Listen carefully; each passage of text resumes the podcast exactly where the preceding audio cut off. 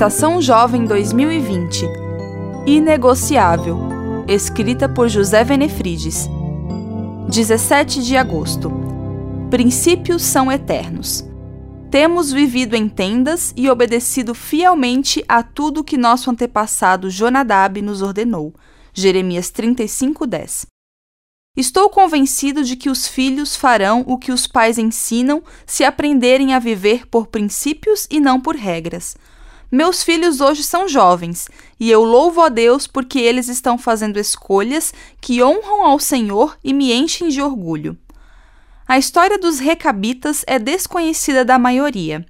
Eles são mencionados apenas em Jeremias 35. Os recabitas eram um povo nômade o patriarca da família se chamava Jonadab. Ele ordenou que seus filhos jamais bebessem nada que contivesse álcool. Eles deveriam morar em tendas e seguir hábitos de temperança. O Senhor ordenou ao profeta Jeremias que chamasse os recabitas e os colocasse diante do povo de Israel como modelo de obediência. Quando você lê a história na Bíblia, descobre que essa era uma família de princípios. Por ordem de Deus, eles foram autorizados pelo profeta a beber vinho. Mas eles se recusaram e disseram que nunca haviam quebrado uma regra de família. Eles haviam aprendido a viver por princípio. Os recabitas temiam a Deus e obedeciam aos princípios herdados de seu tataravô. Eles são um exemplo de fidelidade a compromissos assumidos.